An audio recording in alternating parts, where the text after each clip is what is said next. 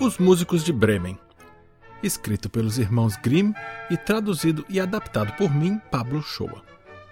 Mas, como sempre, é a sua interação que é a alma desse podcast e você pode ajudar compartilhando, avaliando no seu distribuidor de podcasts e conversando comigo via Instagram. Eu estou lá no Instagram como PabloUCH e eu acho o máximo quando alguém vai lá dar um alô. E também no YouTube é só buscar o canal Histórias de Pai para Filha com Pablo Shoa. Já parou para pensar no que é vida de burro? Anos e anos carregando sacas nas costas até o moinho.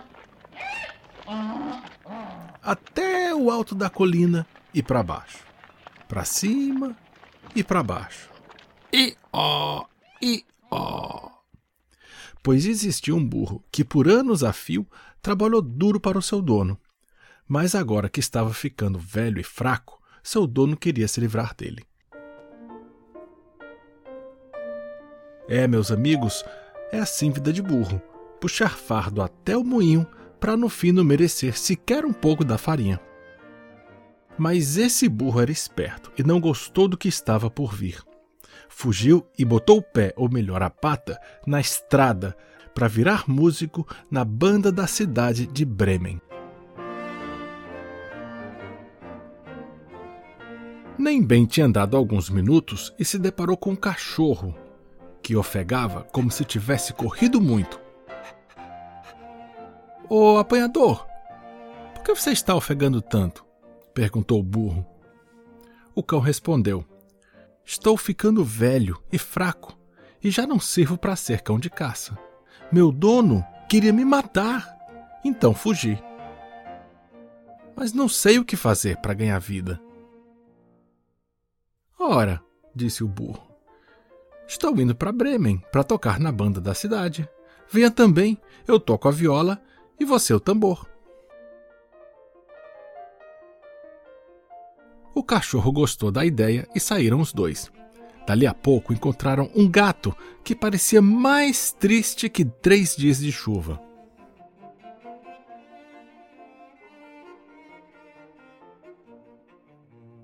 Que aconteceu, Lambi-Lambi? O burro perguntou. E quem pode ficar contente sabendo que o seu pescoço está a prêmio? respondeu o gato.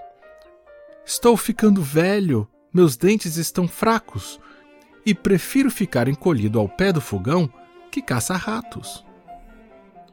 Minha dona queria me afogar, mas consegui fugir. Mas ir para onde? O burro disse: Venha conosco, afinal você sabe fazer serenatas. Pode virar músico na banda da cidade. Agora iam os três e dali a pouco encontraram um galo empolerado na porteira de uma fazenda. O galo cantava como se fosse o choro mais triste do mundo. Eu estava anunciando bom tempo, contou o galo. Mas amanhã é domingo e a minha patroa quer fazer uma canja para servir aos convidados. Vou soltar a voz enquanto posso.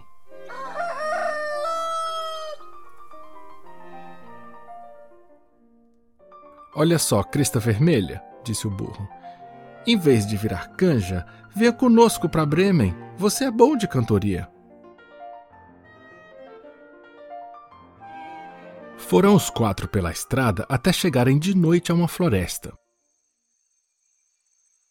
O burro e o cachorro se deitaram para dormir debaixo de uma árvore. O gato se espraiou num dos galhos. E o galo se encarrapitou lá no topo.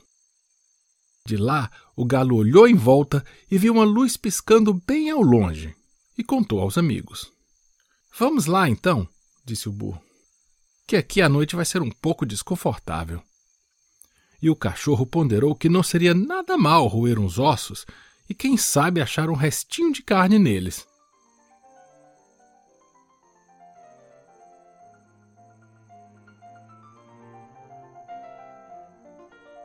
A luz da casa ia ficando cada vez mais forte e brilhante quanto mais os animais se aproximavam.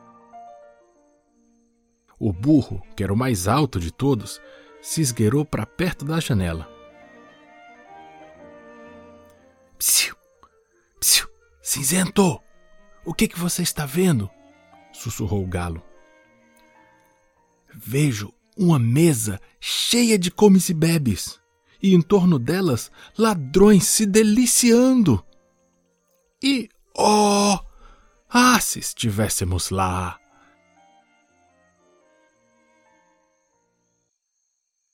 Então os animais começaram a bolar um plano para espantar os ladrões. O plano era assim. O burro apoiou as patas da frente no parapeito da janela. O cachorro pulou nas costas do burro. O gato subiu no cachorro e o galo se equilibrou na cabeça do gato. Aí um deles deu o sinal e todos fizeram uma cantoria.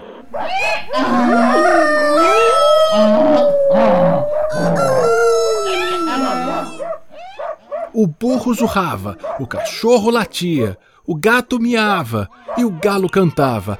I, ó, ó, au, au, au, miau, cocoricó. Então eles pularam pela janela para dentro da casa. E os ladrões, pensando que era um fantasma, levaram tamanho susto que puseram-se a correr para longe da casa.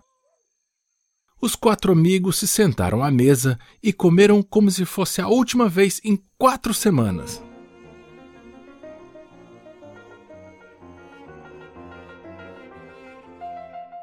Depois, cada um se ajeitou para dormir conforme a sua natureza. O burro se deitou numa pilha de esterco. O cachorro preferiu atrás da porta. O gato se encolheu perto da lareira. E o galo trepou lá em cima do telhado.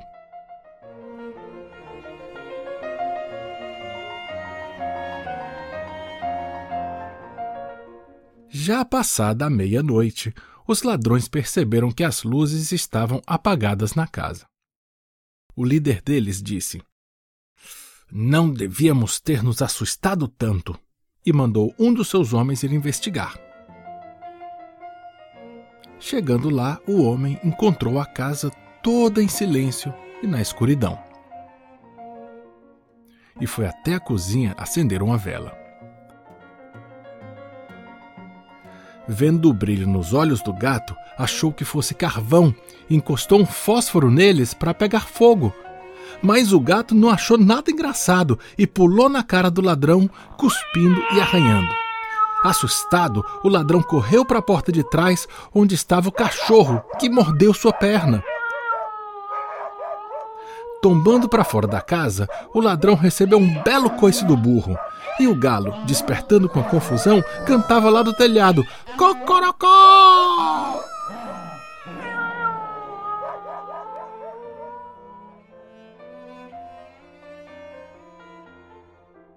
O ladrão chegou esbaforido e foi falar com o chefe. Tem uma bruxa horrenda na casa! Ela me cuspiu e me arranhou com as unhas enormes. E tem um homem sentado perto da porta com a faca que machucou minha canela. No quintal tem um monstro que me deu uma paulada. E no telhado tem um juiz gritando: Corta o malandro sem dó!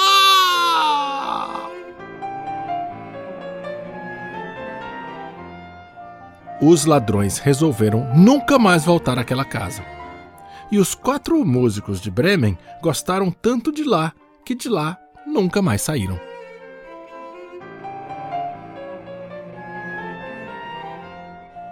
Esse episódio é uma adaptação do conto clássico dos irmãos Grimm, Os Músicos de Bremen, e quem já apresentou aí para o seu filho ou para sua filha a versão de Chico Buarque de uma peça inspirada nesse conto, Os Saltimbancos? Se você gostou, você pode ajudar esse podcast com a sua interação, compartilhando, avaliando, conversando comigo via Instagram. Eu estou lá como Pablo UCH e agora tem também um canal no YouTube. O nome, claro, é Histórias de Pai para Filha com Pablo Shoa.